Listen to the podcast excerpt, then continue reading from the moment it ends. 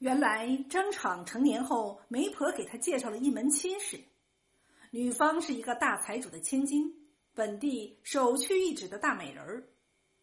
到了新婚之夜，张敞见自己的夫人果然生的是花容月貌，心中大喜，一夜欢愉自是不用多叙。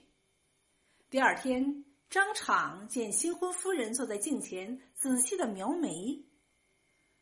他悄悄来到夫人身边，仔细一看，发现夫人侧眉角的眉毛短了一截，并有一道淡淡的疤痕。张敞好奇，于是问道。夫人，你的眉毛怎么会这样呢？夫人见张敞问自己眉角疤痕的事儿，撅起小嘴儿，恨恨地说：“官人呐，提起这事儿我就生气。听我爹妈说，我小时候正躺在屋外的摇篮里睡觉，就在妈妈有事儿回屋的时候，不知道是哪个缺德鬼，竟然用石头砸在我的眉角上。”当时就出了好多的血，后来结了疤，眉毛也就从此短了一截。啊，你是说？张敞听了，突然想起童年时的一段往事。一天傍晚，在张敞家的村口坐着一位老人，旁边围了很多的人。张敞见了很好奇，挤过去一看。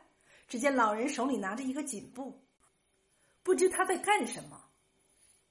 日头快要落了，人群也渐渐散去。张敞走到老人身边，问道：“老爷爷，你手里拿的是什么呀？是干什么用的？”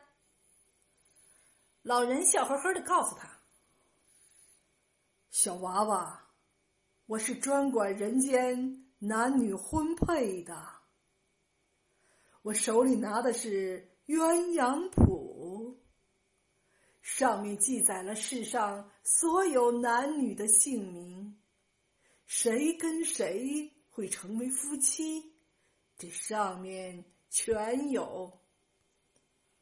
骗人！世上哪有这样的事儿？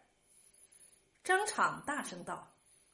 老人笑呵呵的说：“老爷爷没骗人。”姻缘本天定，有情人终成眷属。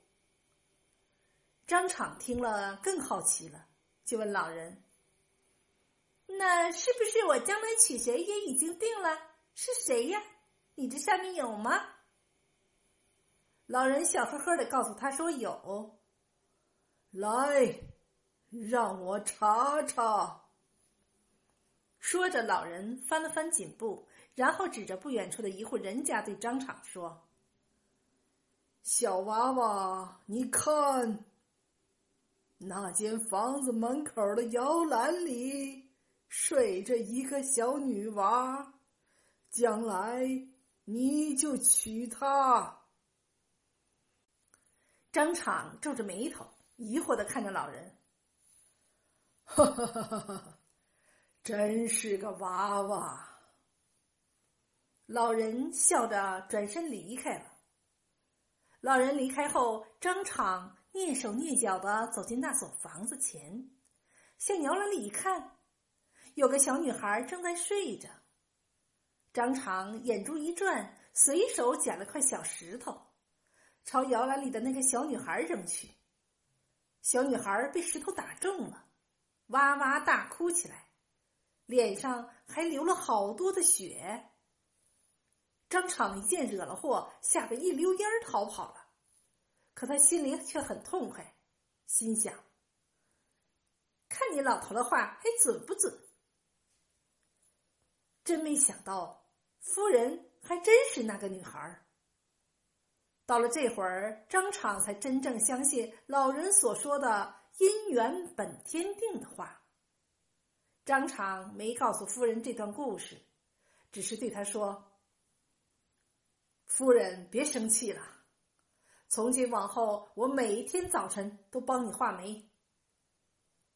为了弥补昔日之过，遂立誓终生为妻子画眉。自此，张敞每天都帮夫人画眉，散朝回家后，第一件事情就是看一看给夫人画的眉掉了没有，色彩淡了没有。如果色彩淡了，他便拿起眉笔给夫人画眉。其他事情再重要，也要暂时放在一边。夫妻俩终生恩恩爱爱，相敬如宾，生活的幸福美满。后来，这个故事作为风流韵事传到了民间，并把它作为夫妻恩爱的典故。